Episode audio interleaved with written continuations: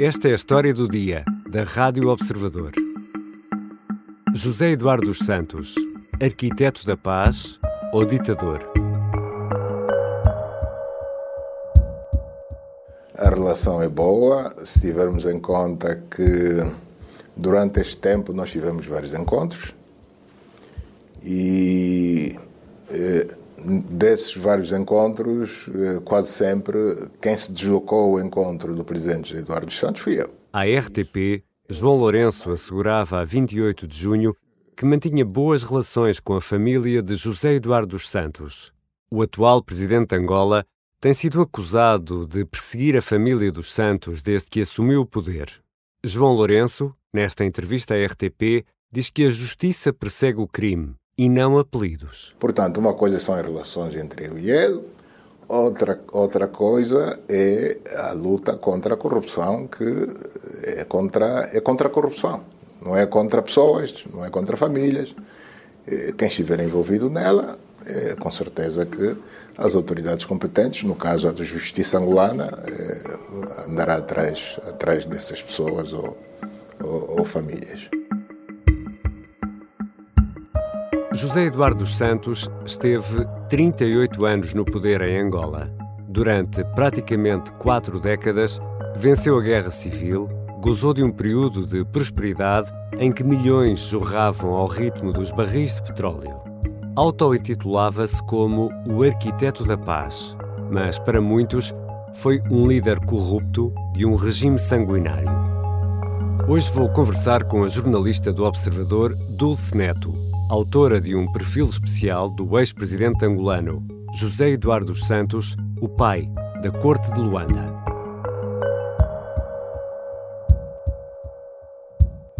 Bem-vinda, Dulce Neto. Olá, Ricardo.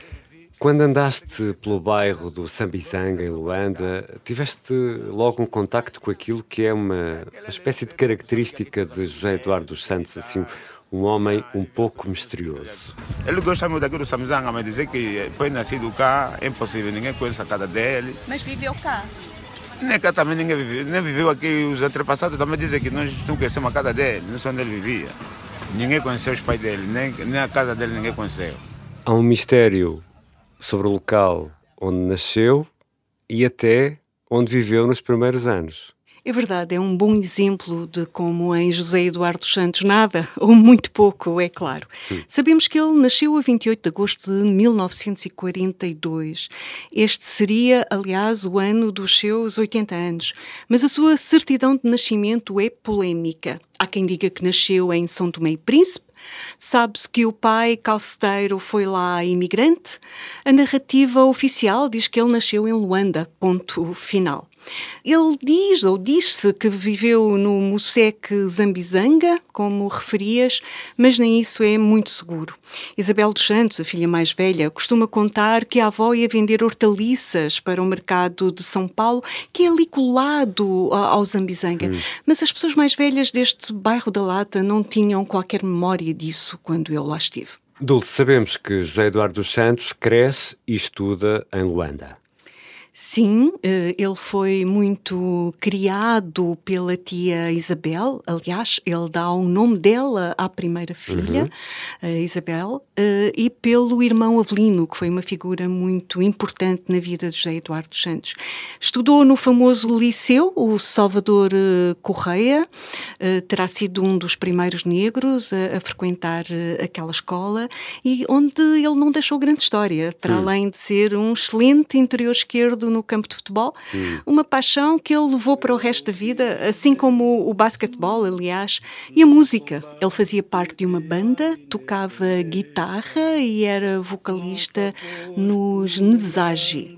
Era também compositor e letrista, atribuem-lhe mesmo uma parte do hino do MPLA.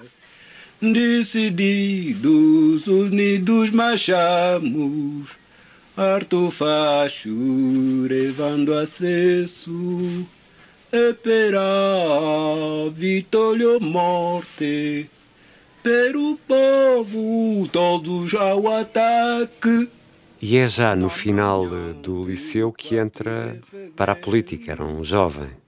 Sim, eh, ele integra os grupos clandestinos dos bairros eh, muito cedo, muito cedo, eh, em adolescente. Ele alista-se no MPLA em 1956 e acaba por fugir para o antigo Zaire nos anos 60. Depois aí conseguiu uma bolsa de estudo para um destino que seria determinante para o seu destino. Uhum. Baku, no Azerbaijão, que fazia parte da antiga União Soviética e onde ele fica amigo dos russos para o resto da vida, uma amizade que lhe será sempre muito útil. Aí ele conhece Tatiana Kukanova, uma campeã de xadrez, com quem ele tem uma filha, a primeira, Isabel dos Santos, e que o acompanha para a guerrilha no Congo, depois Cabinda, onde ele é chefe das telecomunicações, um pormenor nada despiciendo. É um homem das informações Exatamente. e com especial atenção às informações. Regressa então a Luanda. O Comitê Central do Movimento Popular de Libertação de Angola, MPLA, proclama solenemente perante a África e o mundo a independência de Angola. Isto já uh, depois da, da independência e, e, como alto dirigente do MPLA. Sim, ele regressa a Luanda em 1975, ano em que ele toma posse como ministro de um ploro muito importante, de um ministério muito importante, o das relações uh, exteriores e isto dá-lhe um lastro de contactos uh, no estrangeiro que vão ser fundamentais para o reconhecimento internacional de Angola. Ele começa a destacar-se aí. O rude golpe sofrido pelo povo inteiro, com o desaparecimento físico do nosso querido guia, fundador da nação e do MPLA Partido do Trabalho, o camarada presidente Dr. Antônio Agostinho Neto, provocou uma dor profunda que permanecerá em cada momento da nossa vida do povo soberano e independente. Em 1979, assume a chefia do MPLA. Submetendo uma decisão do Comitê Central do nosso partido, hoje, o honroso dever de prestar sermão nesta cerimônia solene de investidura para assumir os cargos de presidente do MPLA Partido do Trabalho, presidente da República Popular de Angola e comandante em chefe das Forças Armadas Populares de Libertação de Angola. E em 2002 vence a guerra. Este período é importante, Dulce. Sim, eh, ele, ele chega hum, ao poder eh, inesperadamente, depois da morte de Agostinho Neto, o primeiro presidente de Angola, e até 2002 eu diria que ele governa em circunstâncias muito diferentes, eh, durante aquilo a que muitos chamam a Primeira e a Segunda República. Ele herda um país em guerra civil, em 1991 assina um primeiro acordo de paz, o, o de Bicesse, mas em 1990 92, depois das primeiras eleições, que exigem uma segunda volta, a guerra estala uh, de novo. Ele governa com um partido uh, único, uh, tinha governado até ali com um partido único, e só em 2002, com a morte de Jonas Savimbi, é que a paz é efetiva e aí sim ele passa a ter todas as condições para fazer de Angola um dos maiores países do mundo. E falha. É a paz esta palavra simples, com apenas três letras, é a essência da vida para nós, os angolanos, que aprendemos ao longo de quatro décadas o valor que a mesma encerra. Ou seja, em 2002 começa eh, o tempo da prosperidade. Eu diria que começa um tempo de oportunidade.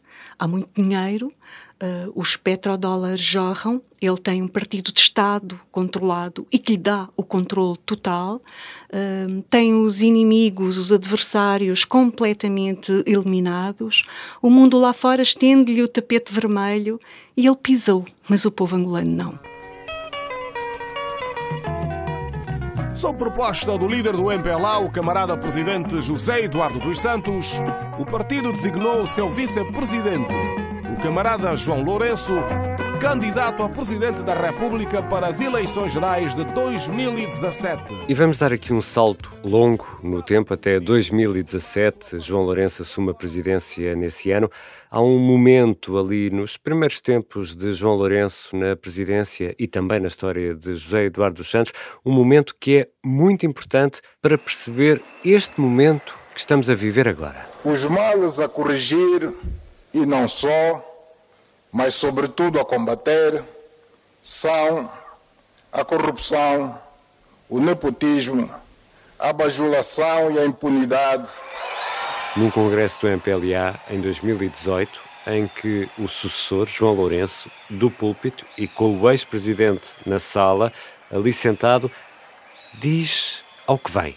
Nesta cruzada de luta, o MPLA deve tomar a dianteira, ocupar a primeira trincheira, assumir o papel de vanguarda, de líder, mesmo que os primeiros a tombar sejam militantes ou mesmo outros dirigentes do partido,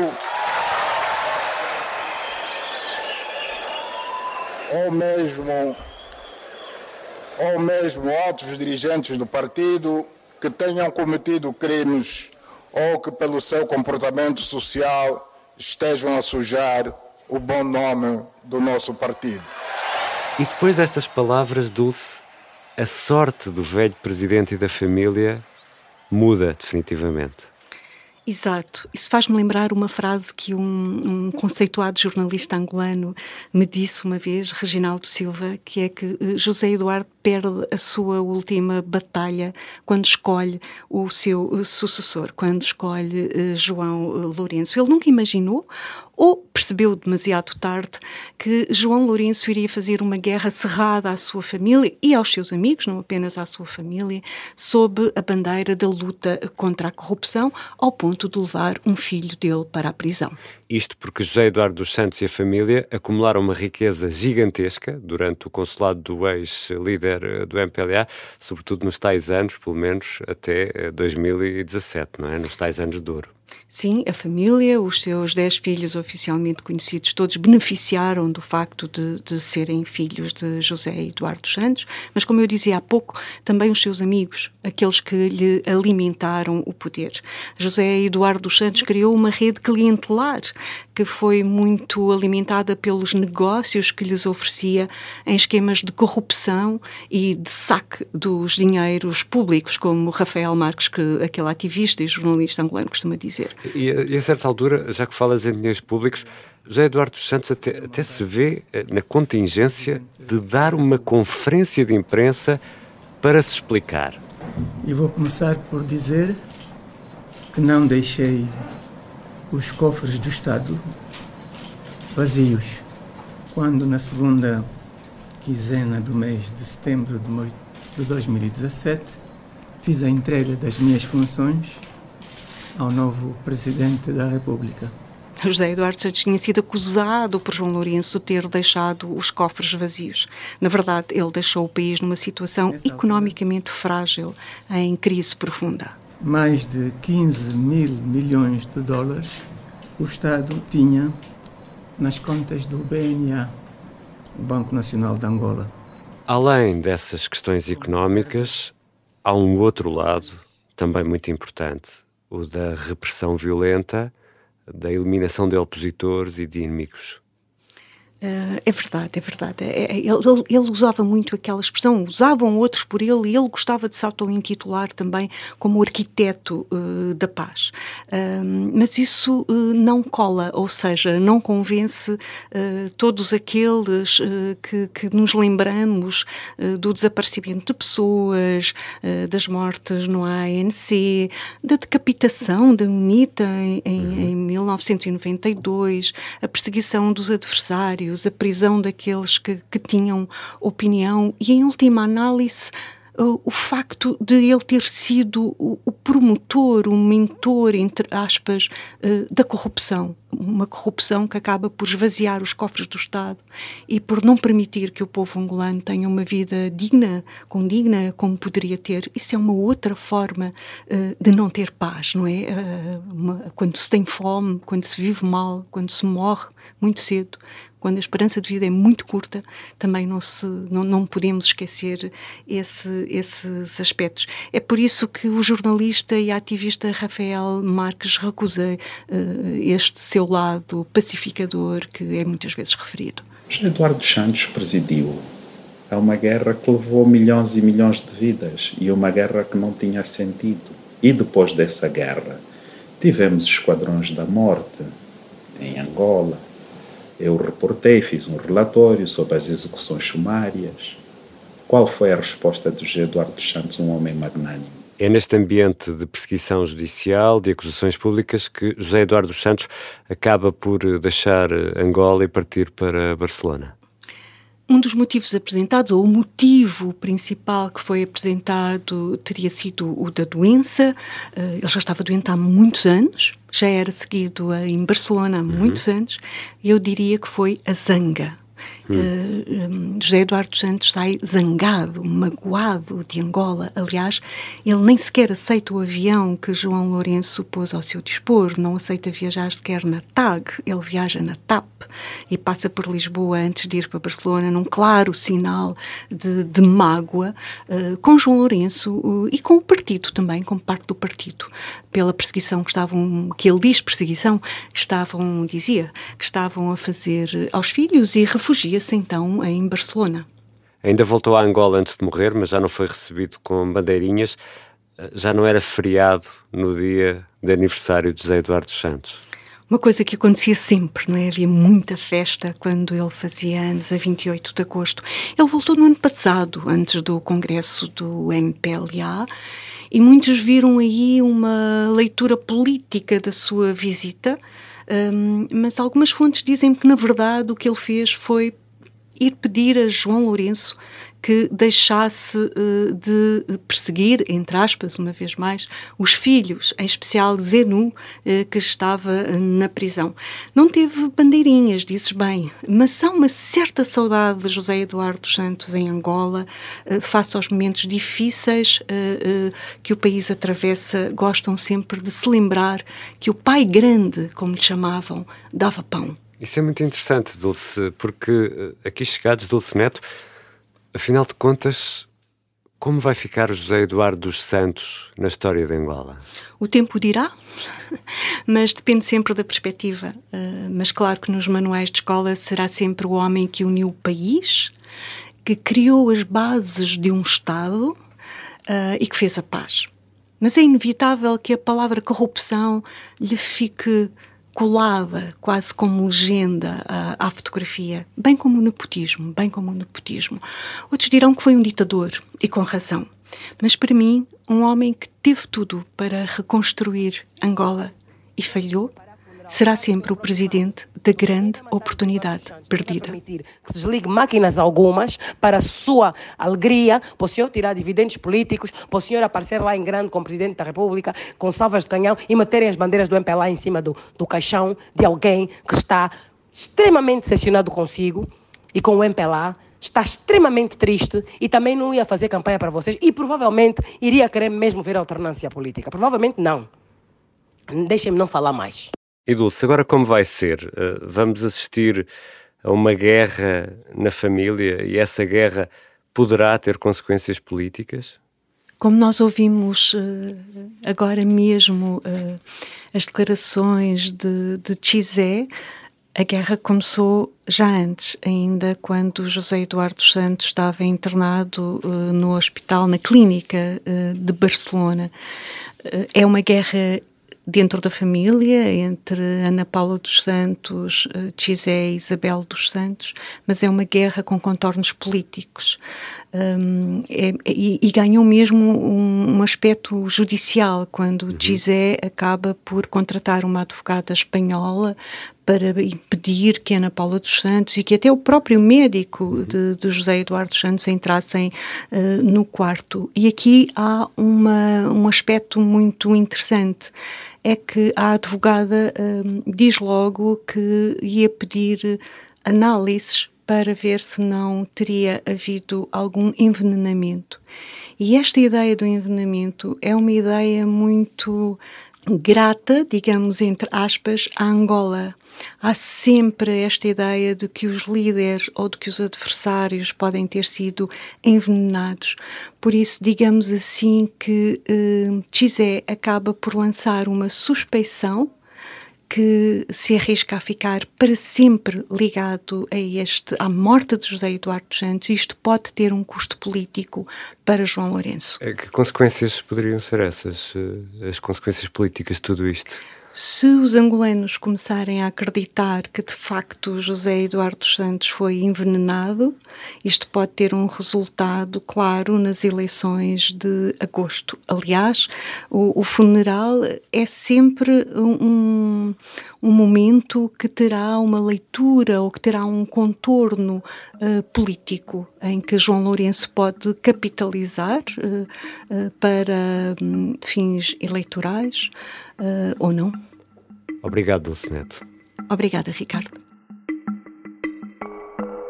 Dulce Neto é autora do perfil José Eduardo dos Santos, o pai da corte de Luanda. Foi também com a Dulce que fiz os dois de quatro episódios do podcast especial A Corte de Luanda. Nessa série, que está disponível no site e nas aplicações para ouvir podcast, olhamos em pormenor para a vida do antigo presidente angolano e para a forma como cimentou e acabou por perder o poder. Esta foi a história do dia. Os sons que ouvimos neste episódio estão disponíveis no YouTube.